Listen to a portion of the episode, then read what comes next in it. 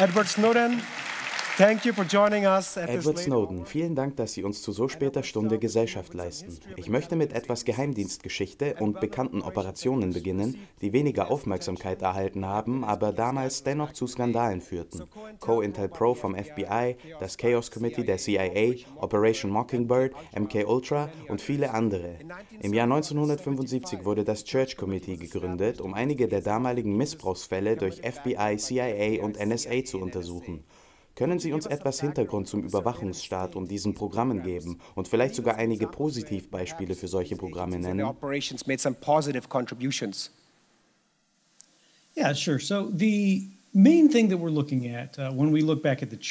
Wenn wir aufs Church-Komitee zurückblicken, das, wie Sie erwähnt haben, auf die 70er Jahre zurückgeht, müssen wir vor allem eines sehen. Es ist tatsächlich aus einem radikalen Akt der Rechtsverletzung heraus entstanden. Viele vergessen das.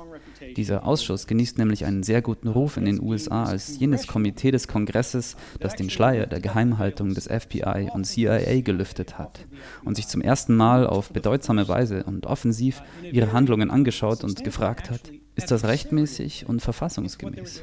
Und selbst wenn beides zutrifft, ist es richtig? Leider fand es heraus, dass vieles davon nicht der Fall war. Der Grund, warum ich das erwähne, sind die Einbrüche in Media, Pennsylvania in den USA, ich glaube 1974, von denen viele Menschen, sogar Amerikaner, noch nie gehört haben. Um, which many people have never heard of, even Americans have never heard of this.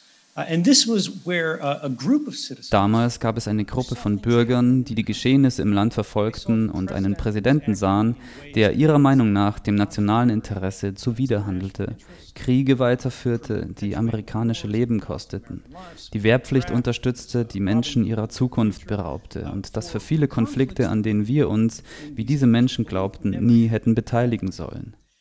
Also gründeten sie eine Gruppe namens Citizen Committee, um das FBI zu untersuchen. Wissen Sie, was die getan haben? Sie haben bis zur Urlaubszeit gewartet, als die FBI-Beamten nicht im Büro waren und sich alle gerade eine große Boxveranstaltung ansahen und sind buchstäblich in eine FBI-Außenstelle eingebrochen. Als das passiert ist, haben sie im wahrsten Sinne des Wortes das Schloss aufgebrochen, sind hinein, haben alle Tresore geknackt, alle Dokumente gestohlen, sie zu einer Scheune gebracht und aussortiert. Sie fingen damit an, sie an Zeitungen zu schicken, von denen viele darauf sitzen blieben und sich weigerten, sie zu veröffentlichen. Also schickten sie sie weiter, bis der Damm schließlich brach und jemand anfing, die Wahrheit zu drucken und letztlich eine Untersuchung angestellt werden musste, weil die Enthüllungen nicht nur das FBI betrafen, sie hatten sich in diesem Fall nämlich aufs FBI konzentriert sondern zeigten, dass die Geheimdienste außer Kontrolle geraten waren. Sowohl unser interner Geheimdienst in den USA, das FBI, als auch die externen Geheimdienste, die die Menschen ausspionieren, die unter anderem hier im Publikum sitzen, die CIA und die NSA. Sie haben ihrer Meinung nach zu ihrem politischen Vorteil gehandelt, selbst wenn es unserer nationalen Identität widersprach. Was meine ich damit? Sie haben behauptet, dass sie zur Verteidigung der nationalen Sicherheit gehandelt haben, wie wir das immer hören. Das ist sozusagen das Codewort. Keine Sorge, ich habe den Bildschirm ausgemacht, das sind keine technischen Schwierigkeiten. Und das ist der Aufmacher. Das FBI behauptete, dass sie einen radikalen Geistlichen in den USA überwachten, der unter Verdacht stand, mit ausländischen Agenten in Kontakt zu stehen. Sie hatten keine Beweise dafür, sondern meinten nur, dass dies vielleicht der Fall sein könnte. Der Generalstaatsanwalt sah diesen Fall und meinte, gut, wir machen das, ich werde es persönlich absegnen und meinen Ruf aufs Spiel setzen, so groß ist die Gefahr, die von diesem Individuum ausgeht. Obwohl es sich um einen amerikanischen Staatsbürger handelte, autorisierten sie die Aufnahme dieses einzelnen Bürgers auf eine Watchlist. Falls es irgendeinen nationalen Notstand oder irgendeine Protestbewegung gäbe, die die Regierung wirklich destabilisieren würde, könnten sie diesen Typen in irgendwelche Lager verfrachten. Unter all den Menschen, die das FBI überwachte, beschrieben sie ausgerechnet diesen Mann, und dabei zitiere ich ihre Worte, im Hinblick auf die nationale Sicherheit als den gefährlichsten.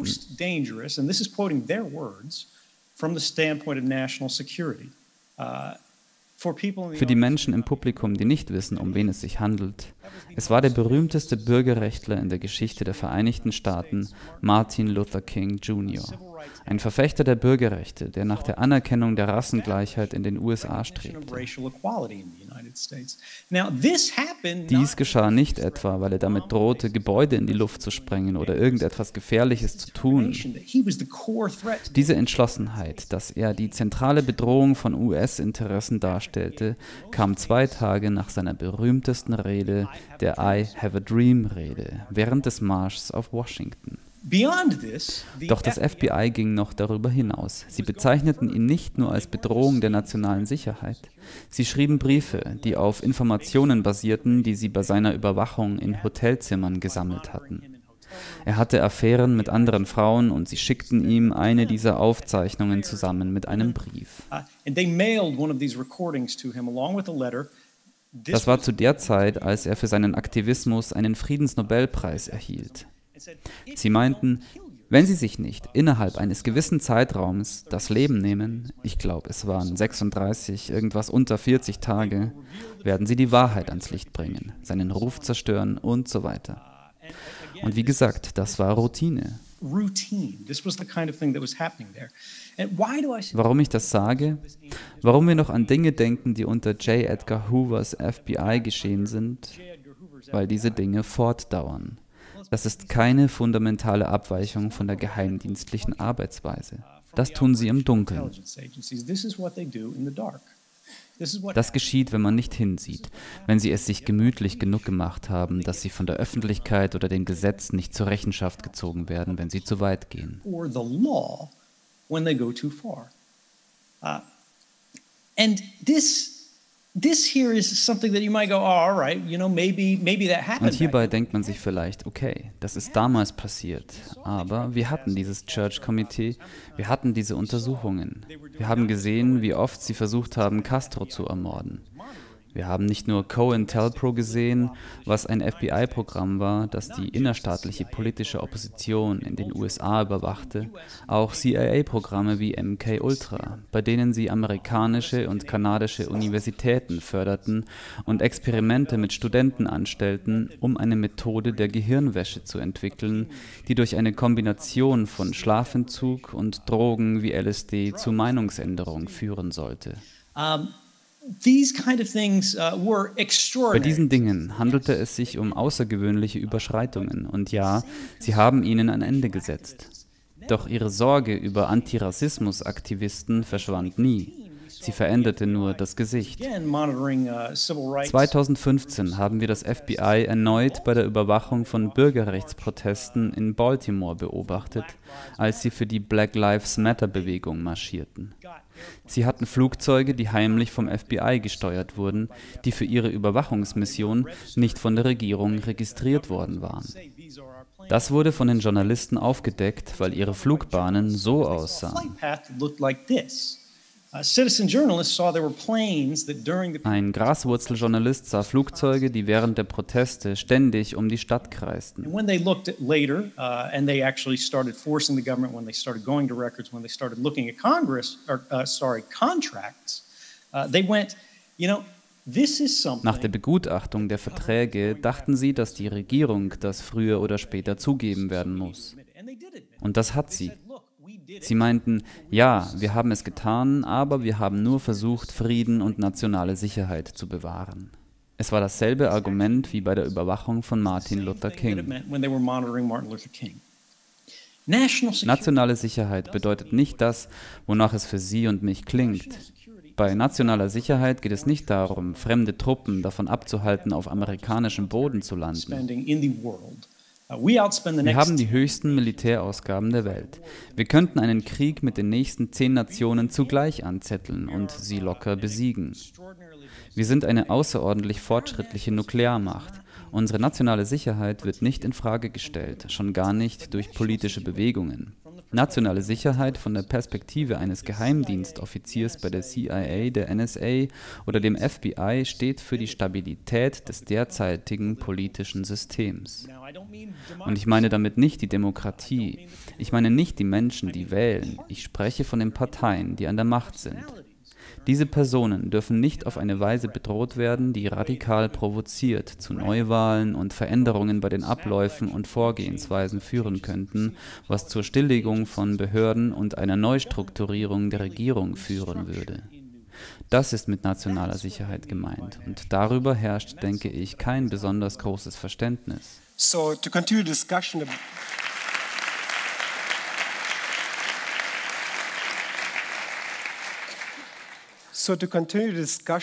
Können Sie, um diese Auseinandersetzung mit der Geschichte fortzuführen, kurz ein paar Whistleblower nennen, die keine so große Reichweite wie Sie hatten, aber bedeutsame Arbeit geleistet und Ihre Ansichten inspiriert haben? Uh,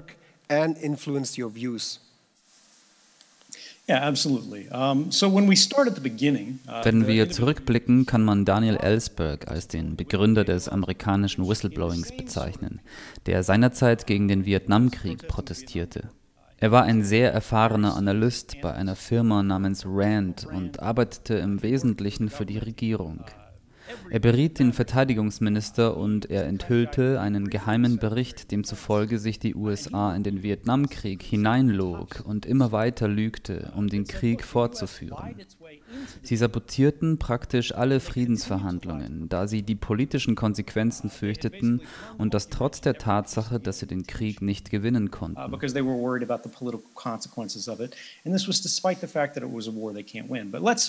Lassen Sie uns etwas vorspulen und die ältere Geschichte verlassen, um uns aktuellen Dingen zu widmen. Die Post-9-11-Ära. Es dauerte so lange, da der Church-Ausschuss, der den Geheimdiensten sehr kritisch gegenüberstand, nicht ihr Freund und Beschützer war oder sie anfeuerte.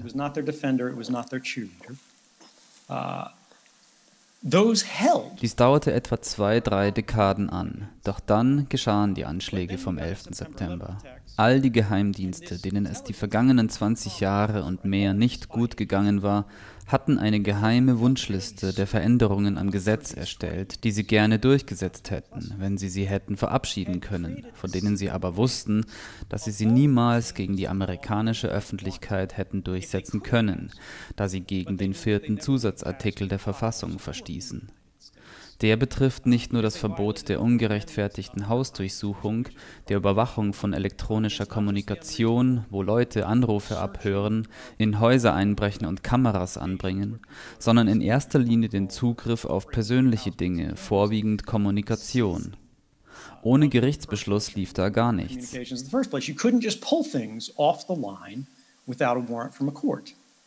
Uh, Nun, dies war eine Art geheimer Plan, der in einer Schublade im Justizministerium lag und worüber mit den Geheimdiensten verhandelt wurde.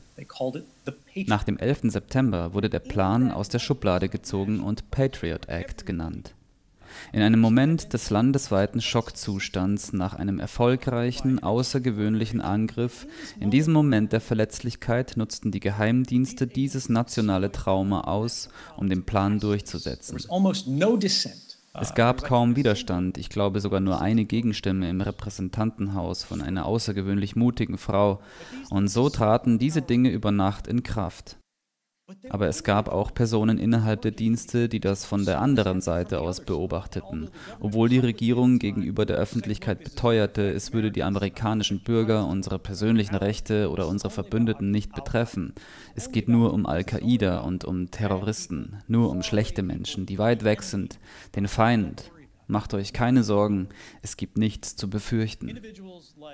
Menschen wie Thomas Drake, Bill Beanie, Kirk Wiebe, Ed Loomis.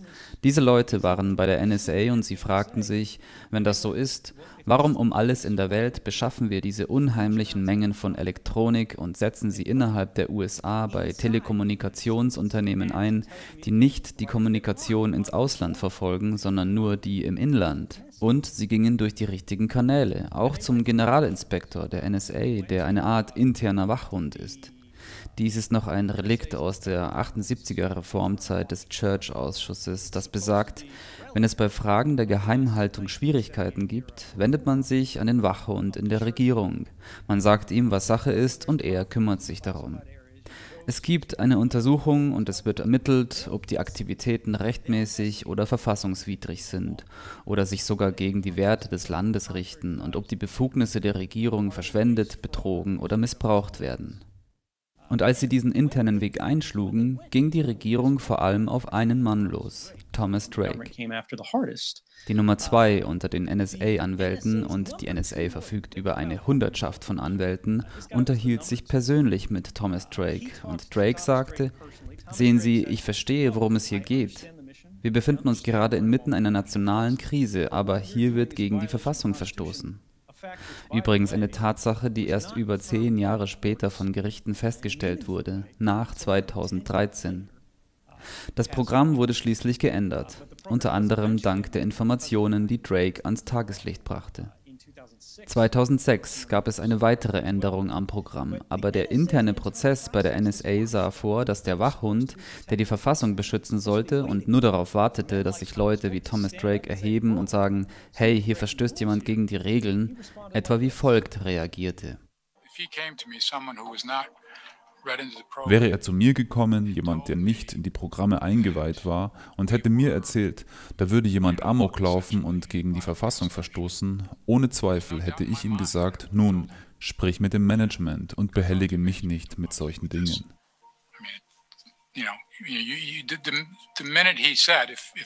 Sobald er uns damit Verfassungsbruch vorgeworfen hätte, falls er das getan hat, hätte ich die Konversation vermutlich an dieser Stelle beendet, um ehrlich zu sein. Wenn es das ist, was er gesagt hätte, hätte ich danach sowieso nicht mehr zugehört.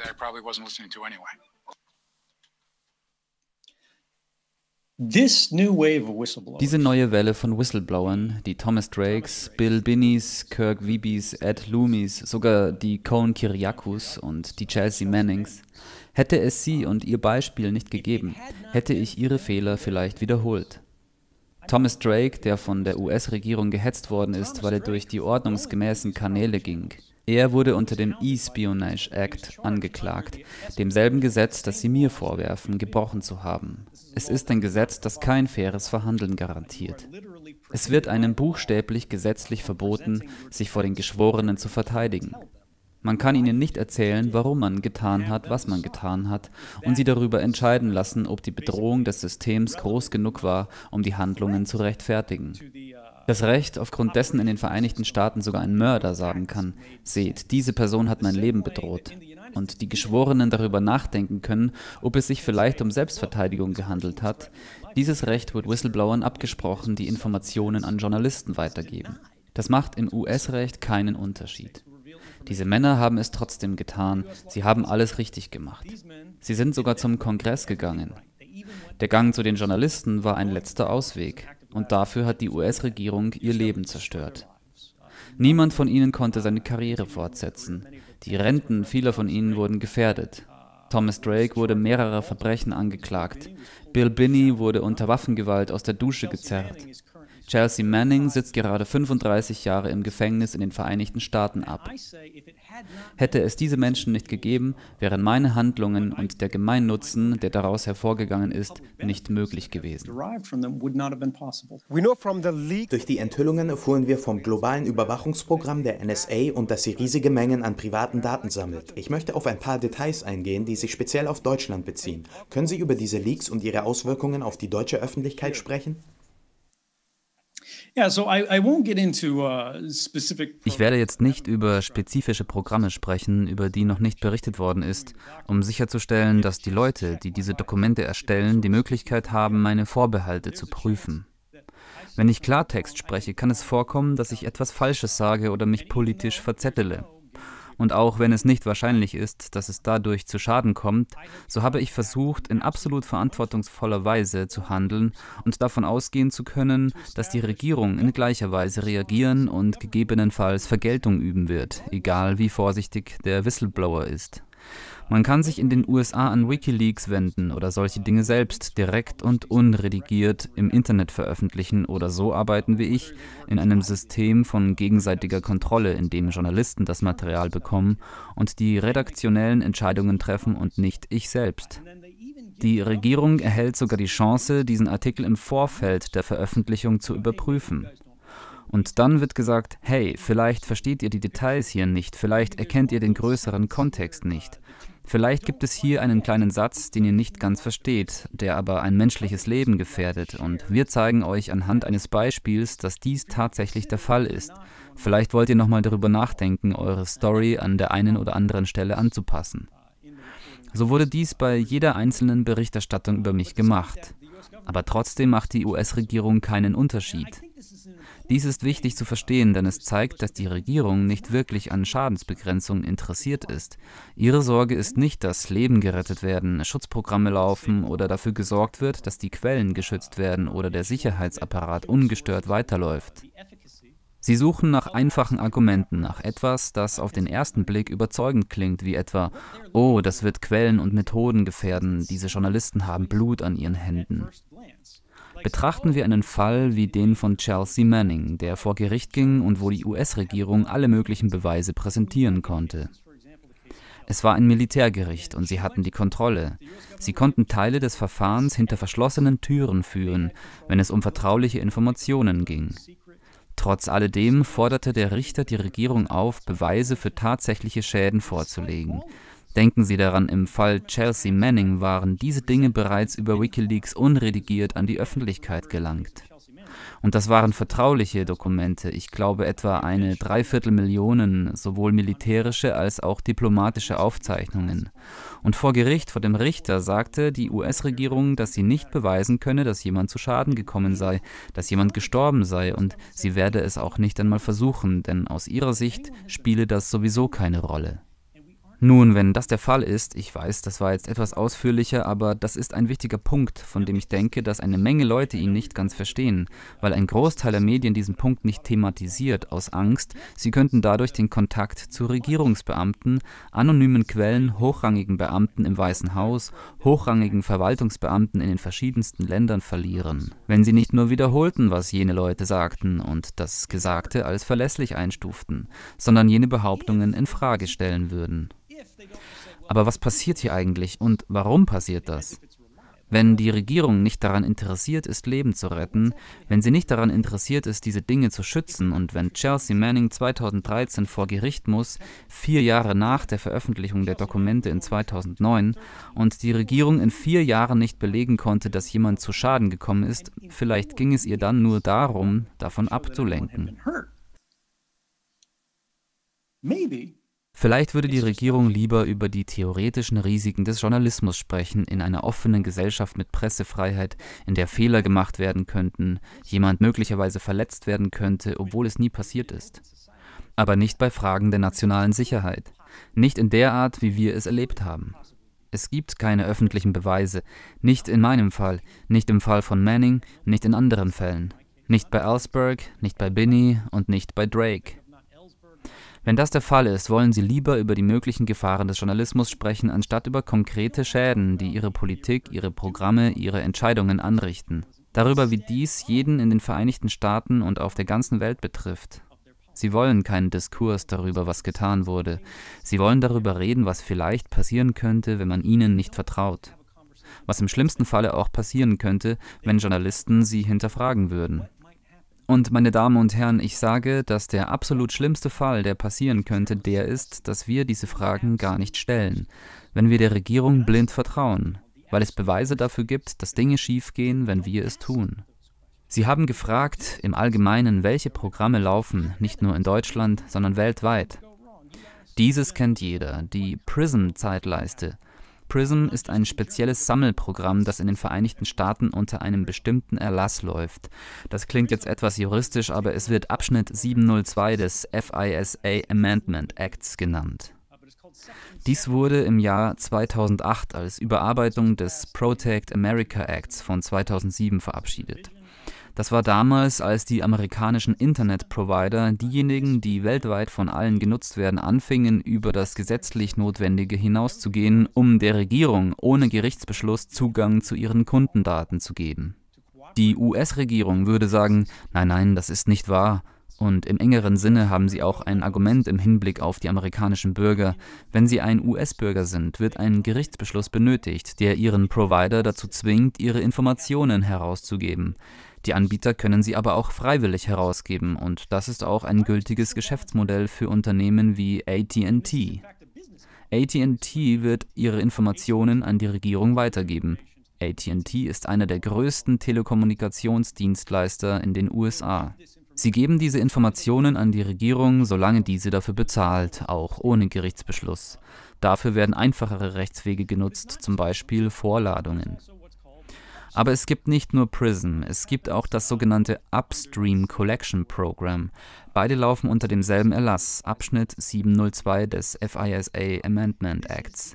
Das ist der FAA 702 hier oben. Er bezieht sich auf die transatlantischen Internetkabel und die unterirdisch verlegten.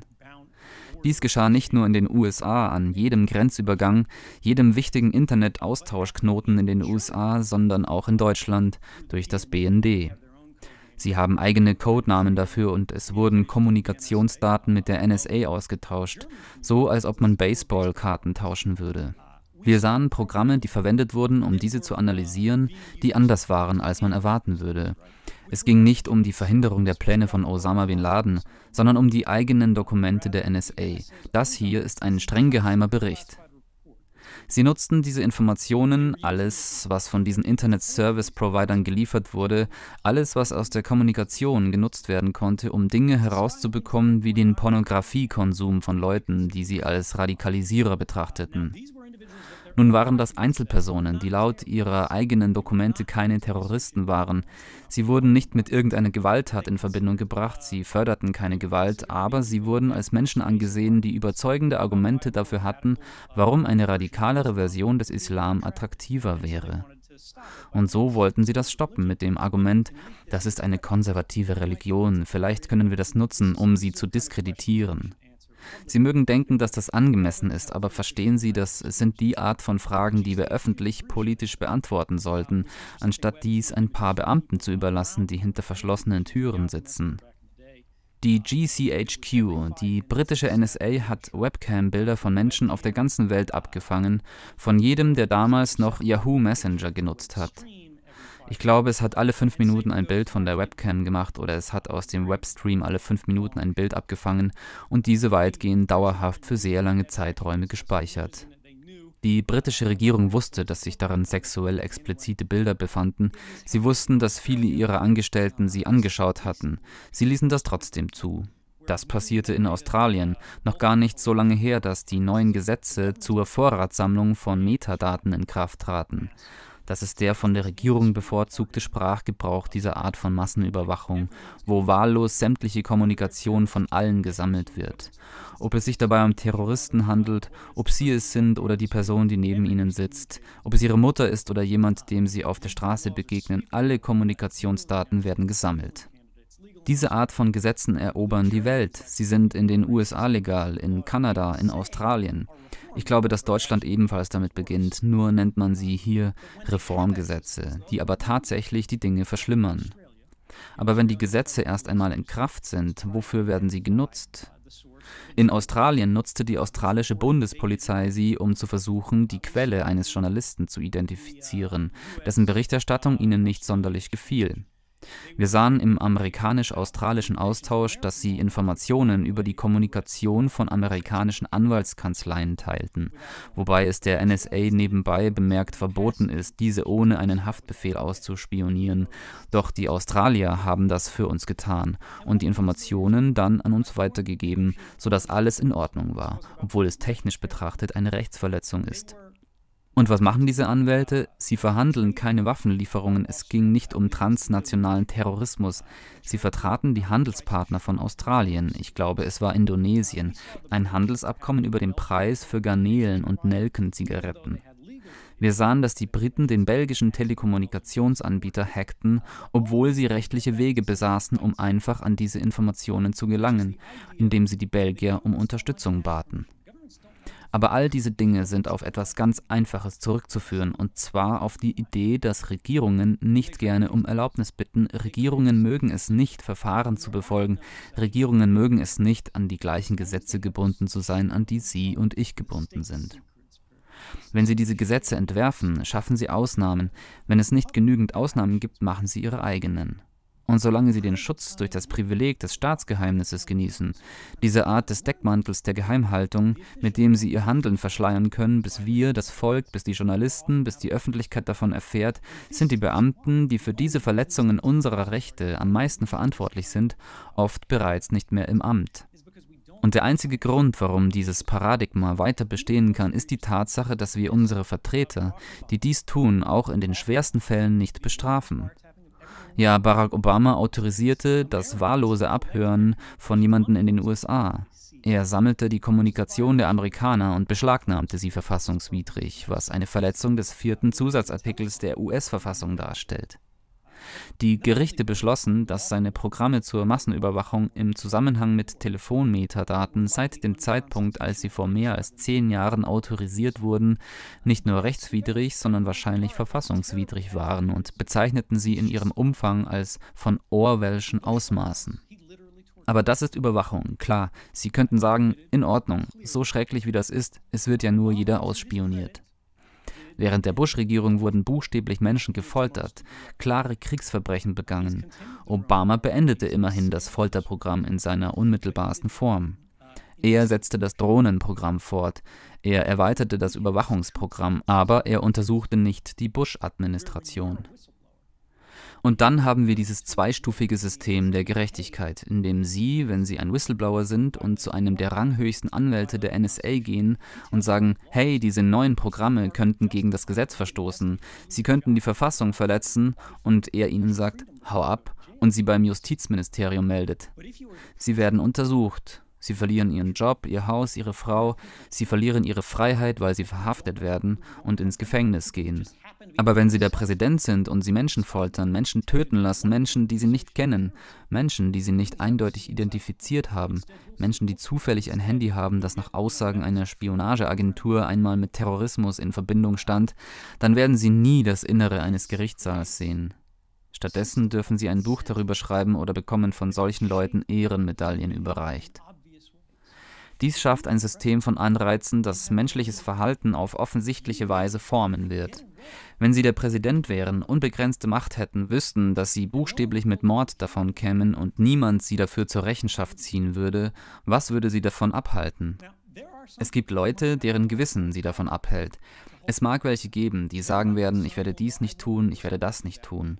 Und das ist besser als gar nichts. Aber wie bekommen wir mächtige Volksvertreter dazu, ob es nun der Präsident der Vereinigten Staaten ist oder die Kanzlerin in Deutschland oder der Präsident von Russland, China oder irgendwo sonst, alle Rechte zu befolgen, alle Menschen überall zu respektieren? Die einzige Weise, um tatsächlich sicherzustellen, dass dies geschieht, ist, wenn wir sehen können, was sie tun, wenn sie es tun. Wir können Zeugen von Verbrechen sein und dann Strafen durchsetzen. Das ist etwas, das fehlt und bis wir das ändern, werden wir und letztlich die liberale Gesellschaft auf der ganzen Welt gefährdet sein.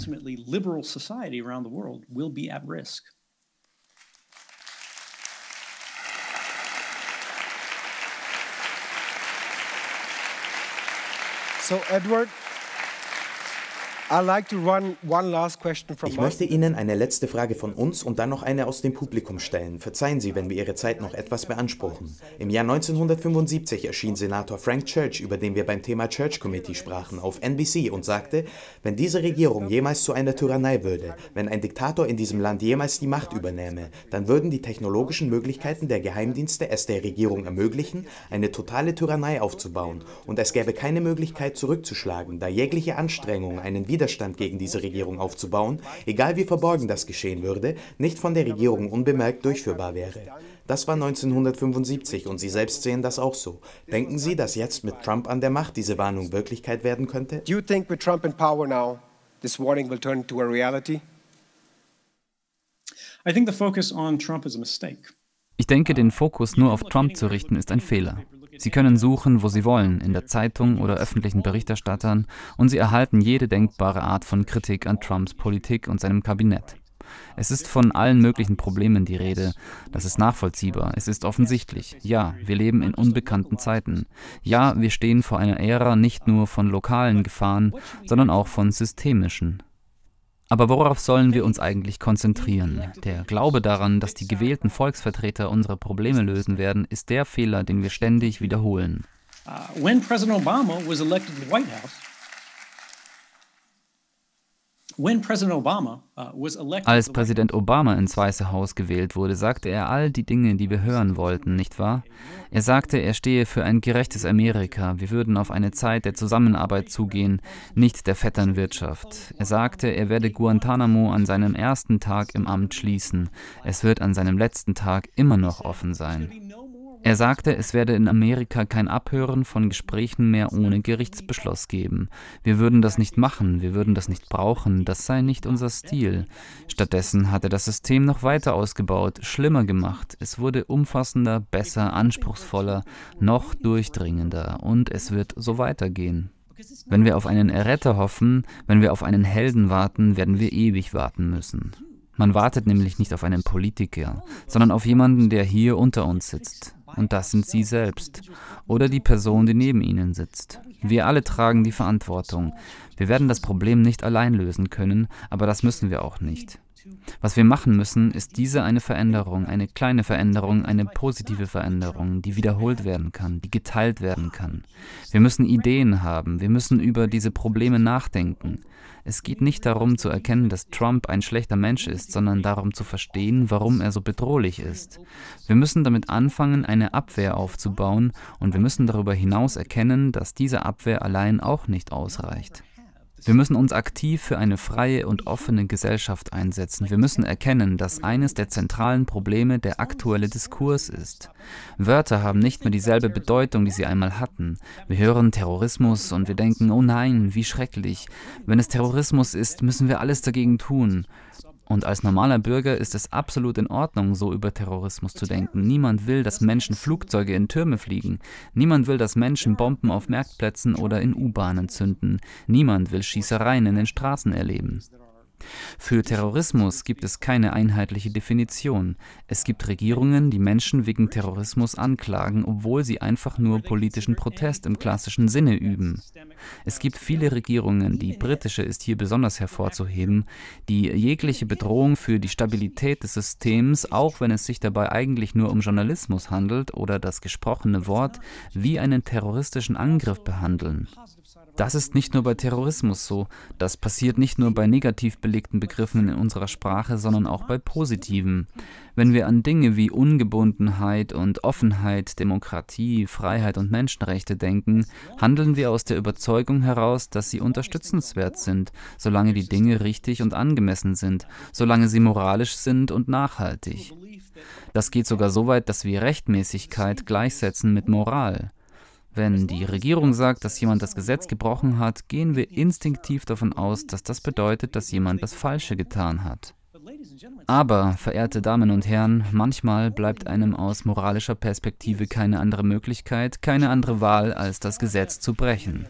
Deutsche kennen das viel besser als viele andere Nationen. But aber dies ist kein spezifisch deutsches Problem. Denken Sie an die Abschaffung der Sklaverei, das Verbot von Alkohol oder das Wahlrecht für Frauen. In den USA wurden all diese Dinge seinerzeit als Bedrohung für die innere Stabilität betrachtet. Institutionen und Regierungsbeamte fühlen sich angegriffen, terrorisiert, man fühlte sich solchen Leuten gegenüber verwundbar und bedroht. Und wissen Sie was? Das war auch gut so. That was exactly the right choice. When people are progressing the boundaries, when they're expound, expanding the borders of human Wenn Menschen Grenzen überschreiten, wenn sie die Grenzen von Menschenrechten ausweiten, beginnt das immer als Auflehnung gegen das Althergebrachte. Sei es auf der Straße, in den Zeitungen, durch das geschriebene Wort oder im Fernsehen. Es ist eine Auflehnung gegen den Status quo. Sie müssen bedenken, dass all diese Ungerechtigkeiten, die im Laufe der Geschichte passiert sind, die schlimmsten Dinge, die Sie sich vorstellen können, sei es in der Geschichte Ihres Landes oder international, waren zu Ihrer Zeit legal. Menschenrechtsverletzungen sind im nationalen Kontext immer legal, wenn die Regierung darauf abzielt. Zumindest solange man sich daran beteiligt. Jahre später kann es sein, dass man die Dinge verurteilt. Jahre später kann es sein, dass sie verboten werden. Jahre später kann es sein, dass jemand auch mal das Innere eines Gerichtssaals sieht. Macht hat ihre eigenen Gesetze. Und wir müssen uns überlegen, was wir dagegen tun können. Wie können wir die Dinge ein bisschen besser machen?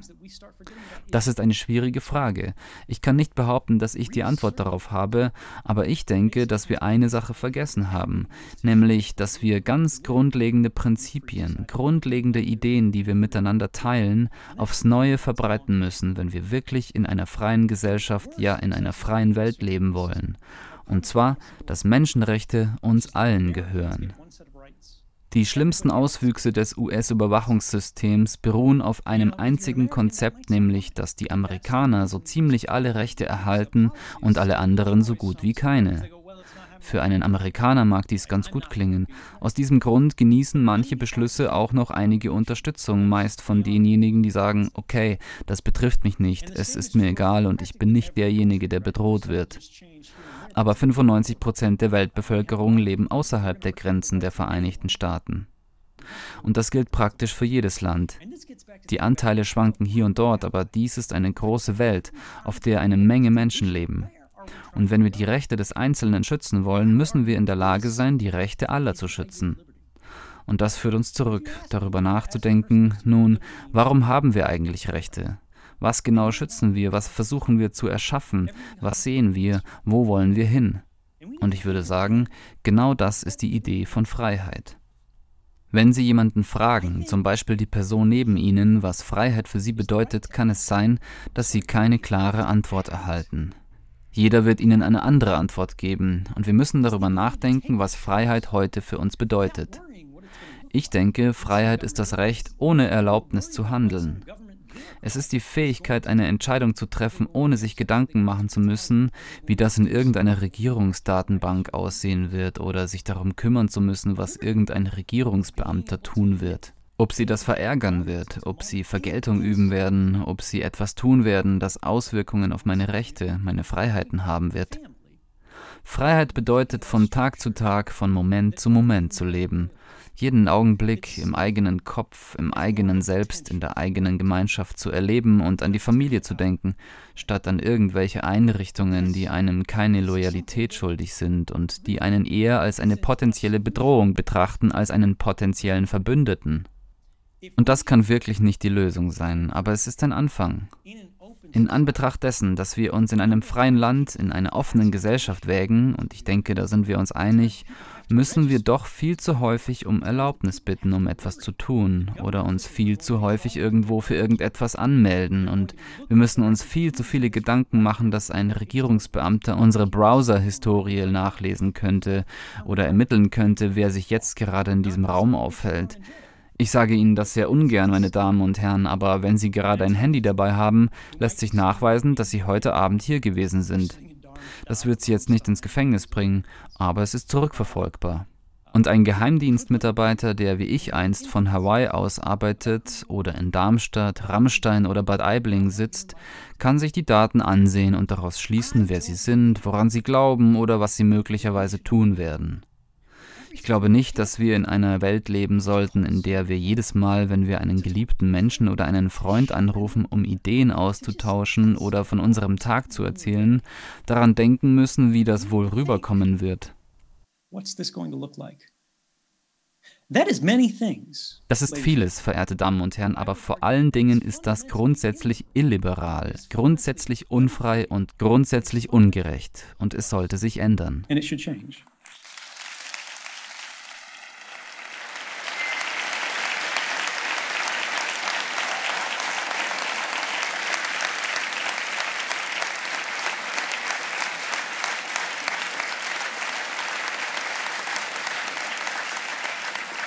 Ursula, Ursula aus Karlsruhe fragt, wie sieht der typische Tag aus? Ich gebe Interviews in München. Uh, no, but seriously, uh, Aber im Ernst, mit das Unglaublichste an meinem Leben seit 2013 ist die Tatsache, dass ich im Exil gelandet bin, nicht wahr? Meine Regierung hat absolut alles dafür getan, meine Stimme zu unterdrücken. Uh, Sie haben meinen Pass für ungültig erklärt, als ich bei meinem Flug nach Lateinamerika, was als relativ neutrale Region der Welt gilt, durch Russland reiste. Wir wissen nicht warum, nicht wahr? Die Regierung wollte ihren Entscheidungsprozess damals nicht offenlegen. Doch niemand hatte mich vor meiner Abreise informiert, dass mein Pass annulliert worden war. Die Regierung von Hongkong meinte, dass die US-Regierung vielleicht dabei wäre, sie ihn ihres Wissens nach jedoch nicht offiziell für ungültig erklärt hatten. Zum Zeitpunkt meiner Ankunft in Russland konnte ich jedoch nicht mehr weiterreisen. Und als ich am russischen Flughafen gefangen war, weil ich ihn ja nicht verlassen konnte, meinte ich nicht, hey, ich gehe nach Russland, das ist gut genug. Ich habe in 21 Ländern auf der ganzen Welt Asyl beantragt, zu denen auch Deutschland gehörte. Auch Länder wie Frankreich oder Norwegen zählten dazu. Alle von ihnen fanden Gründe, nicht zu antworten oder Nein zu sagen, mit Ausnahme jener neutralen Länder in Lateinamerika. Später wurde bekannt, dass mich der bolivianische Präsident Evo Morales während eines Handelskongresses vielleicht heimlich mit nach Bolivien nehmen würde, um mir dort Asyl zu gewähren. Die USA erkennen das Asylrecht übrigens selbst als fundamentales Menschenrecht an. Das steht in der Allgemeinen Erklärung der Menschenrechte, dem Internationalen Pakt über bürgerliche, politische Rechte und vielen anderen internationalen Vereinbarungen, die in den Rechtsordnungen der USA gesetzlichen Verpflichtungen wie zum Beispiel dem Espionage Act übergeordnet sind. Uh, Sie nehmen eine höhere Gesetzesebene ein, ebenso wie die Verfassung, welche als höchstes Recht des Landes gilt, weil sie Vorschriften zur Behandlung von Staatsverträgen enthält. Uh, Trotz all dem schlossen vier europäische Länder ihren Luftraum, um Ivo Morales von der Heimreise zu hindern, als sie infolge eines bloßen Gerüchtes dachten, ich sei an Bord seiner Präsidentenmaschine, welche diplomatische Immunität genießt und eigentlich nicht behindert werden darf traveling back home, just on the mere rumor that I was on board. Uh, Dies bedeutete, dass ich nicht weiterreisen konnte. Ich kann noch immer nicht verreisen, weil sie Angst vor dem haben, was ich sagen könnte und davor, was die Menschen denken könnten, wenn sie andere Meinungen und Standpunkte zu hören bekommen.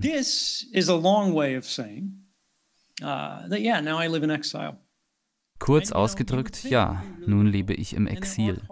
Man würde meinen, dass das ziemlich schwierig und mit Nachteilen verbunden ist. Ich bin nicht zu Hause, ich verpasse die Feiertage, es ist schwierig, meine Familie zu sehen und natürlich gibt es viele Dinge, die jeder am Daheimsein vermisst.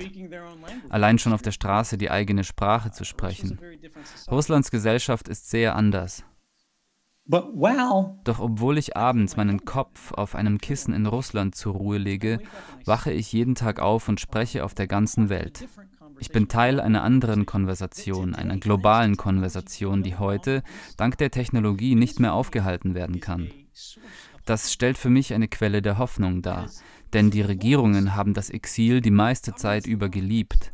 Es war ihr Lieblingswerkzeug gegen Revolutionäre und Radikale, weil sie in der Gunst ihrer Bürger gefallen wären, wenn sie sie hingerichtet hätten. Die Menschen würden denken, die Regierung sei zu streng. Doch wenn sie die Menschen einfach nur verdrängten, sie außerhalb ihrer Grenzen hielten und ihnen unter Androhung von Gefängnis und Tod die Wiedereinreise verböten, konnten sie die Konversation ersticken und das war für sie das Wichtigste.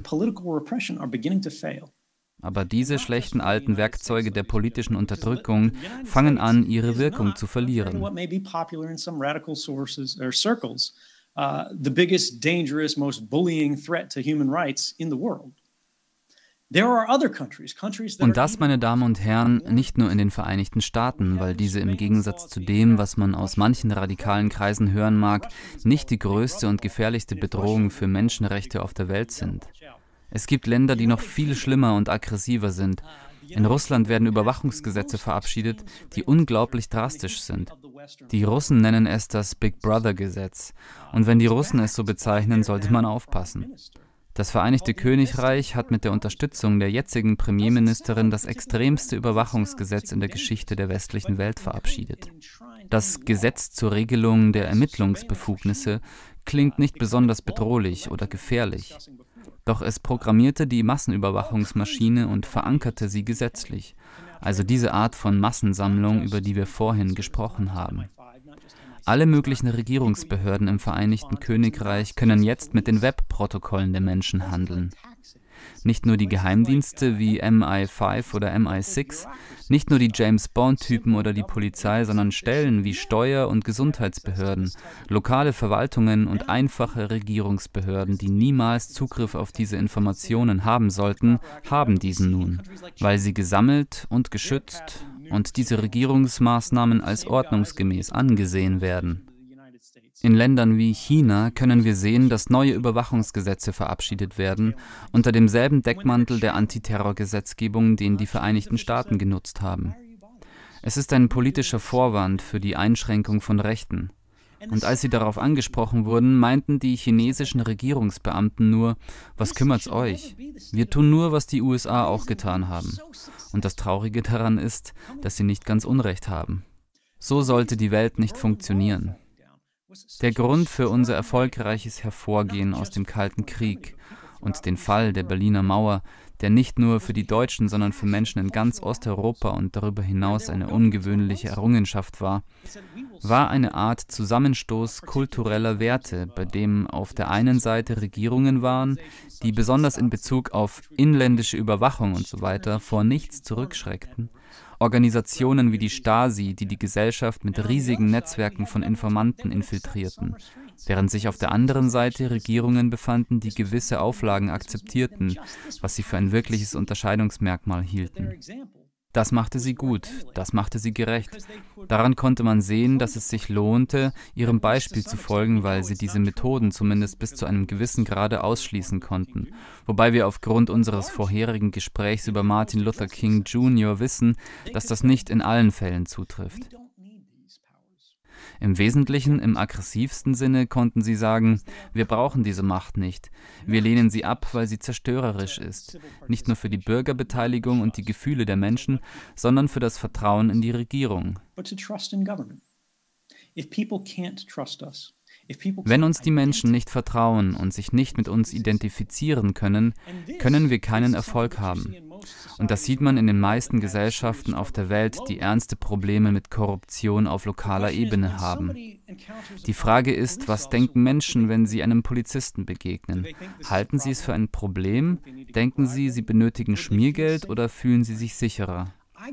Ich bin, ob gerechtfertigt oder nicht, einfach nur aufgrund meiner Erziehung und dem politischen System, in das ich indoktriniert wurde in den USA, mit der Mentalität aufgewachsen, dass ich mich besser fühle, wenn ich einen Polizisten sah.